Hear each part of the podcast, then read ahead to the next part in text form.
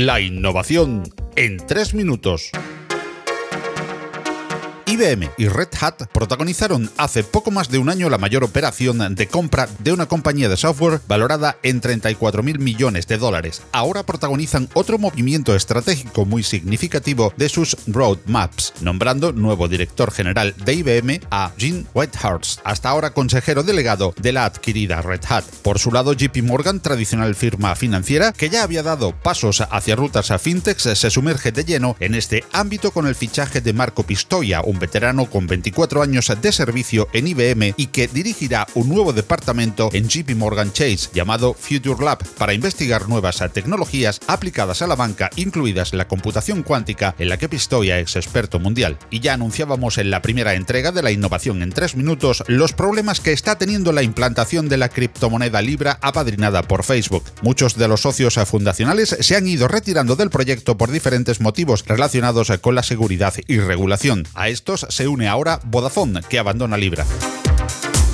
En el ámbito de la seguridad informática destaca la brecha detectada en Microsoft por la empresa Comparitex, que ha podido exponer hasta 250 millones de registros de servicio. Desde Redmond se ha anunciado que la brecha ha sido debida a una configuración incorrecta en la base de datos interna de soporte al cliente, rápidamente solucionada y sin datos personales. En clave doméstica, el Hospital Universitario de Torrejón ha sido el primero en España en recibir un ataque de ransomware. Se sospecha que la puerta del ataque fue un correo. No hubo mayores incidencias que la paralización momentánea de servicios no críticos y la ralentización de otros mientras se establecían restauraciones gracias a backups. De otro lado, la popular aplicación de citas a Tinder ha sufrido un ataque que ha supuesto el robo de más de 7.000 imágenes e identificadores de personas según el popular medio Gismondo. Estas imágenes podrían haberse sustraído tanto para usarlas como medio de extorsión y chantaje a los afectados como para crear perfiles falsos en otros servicios o redes.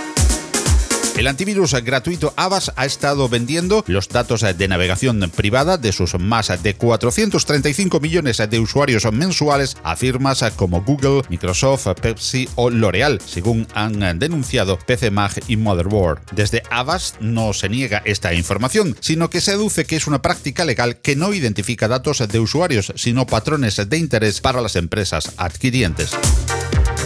2020 va a ser la década de la voz y este será el nuevo paradigma de interfaz entre dispositivos y personas. El popular navegador Firefox se posiciona ante esta realidad y lanza Firefox Voice, un complemento a un testing para poder usar el navegador solo con comandos de voz. Mientras la voz cobra protagonismo, la imagen lo sigue haciendo también a través de su reconocimiento y procesado por inteligencia artificial. En este sentido, Apple ha adquirido Xnor.a, la compañía de inteligencia artificial con base en Seattle, que es conocida por ser una de las proveedoras de la tecnología de detección de personas de las cámaras inteligentes para el hogar de Wise.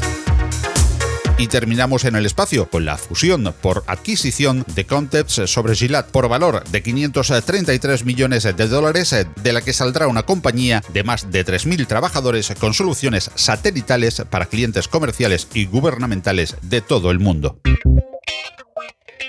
La innovación en tres minutos. Noticias periódicas en Más allá de la innovación que puedes ampliar en las fuentes visitando los enlaces de las notas del programa.